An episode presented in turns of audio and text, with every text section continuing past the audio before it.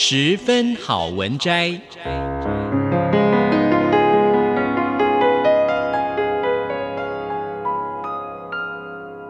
十分钟的心灵补给站。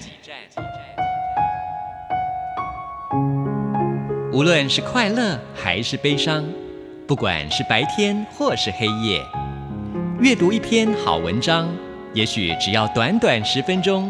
却能在你的心头低回，往复不已。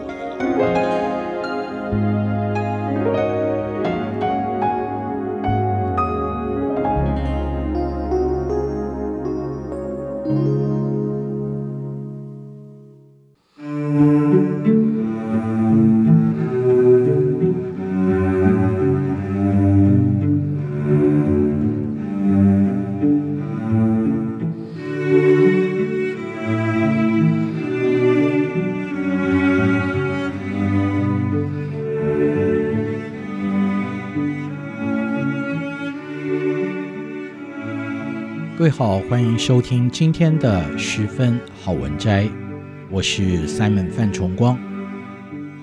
为各位要摘录的是《蒲公英月刊》上一则励志的短文。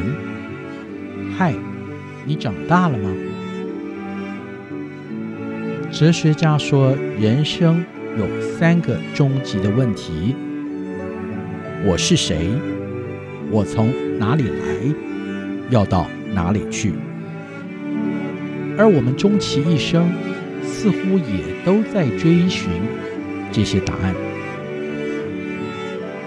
然而，小鸡窝在鸡蛋里空想，什么都不会发生。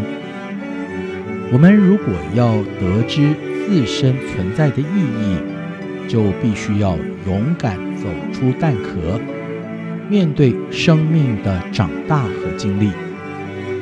也许有欢笑，也有泪水；有平原，也有高山低谷。但是每条路都有独一无二的过程，也因此会得到各自深刻的领悟，而那正是人生价值之所在。长颈鹿告诉宝宝，要吃叶子，可是宝宝倔强地说：“不，我偏偏要吃土。”母狮子也教导幼狮如何狩猎，可是幼狮却表示：“我只想喝水。”结果没有多久，两只幼兽就都饿死了。不论是怎样的生命，要长大，就必须持续地得到养分。所以，动物需要进食，植物需要阳光和土壤。人是更为高层次的生命，除了肉身需要吃喝，心灵也需要滋润浇灌，用知识。满足心思，用关爱满足情感，也用自由满足其意志。若是得以正确而且充分的吸收，就可以健全长大。点心店的师傅找来学徒，哎，你有没有进步呢？学徒自豪地扬起脸。我能够处理更困难的食材了。师傅并没有称赞他。过了一阵子，师傅又问：“啊，现在如何呢？”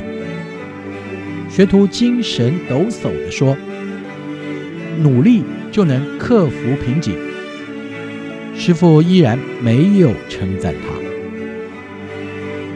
又过了一段时间。师傅再度关切，而这次学徒回答：“我发现自己原来很有限，本来灰心到不想干了。后来我明白了，正确估量自己，才能够更好的处理食物。这回，师父点点头说：“嗯，总算可以教你更难的功夫了。身体的茁壮不等于长大，还必须加上心理层面的健全。何谓健全？就如认知到世界的中心不是你，承认自己的有限和缺陷，懂得害怕。”却不轻易退缩，不放纵自己，以致良心破产。凡事心甘情愿，与各样的人都能够合作，从经验中孕育信心。无论遇到什么样的事情，都不停留在幻灭的阶段，而是继续往前，积极经营布局。这乃是真实的长大。小明问爸爸：“世界上最快乐的是什么事情？”爸爸说：“等你长大就知道了。”等到小明成家立业以后，整天的奔波忙碌，于是他找爸爸诉苦：“哎呀！”原来最快乐的事就是当小孩子。爸爸哈哈一笑：“哎，你不明白呀，那只是第二快乐的事。”小明听了很疑惑：“还有比当小孩子更快乐的事吗？”爸爸回答：“有啊，就是成为大人，为家人遮风避雨，让你的下一代快乐。”不背负或者逃避责任，固然轻省，没有愁烦。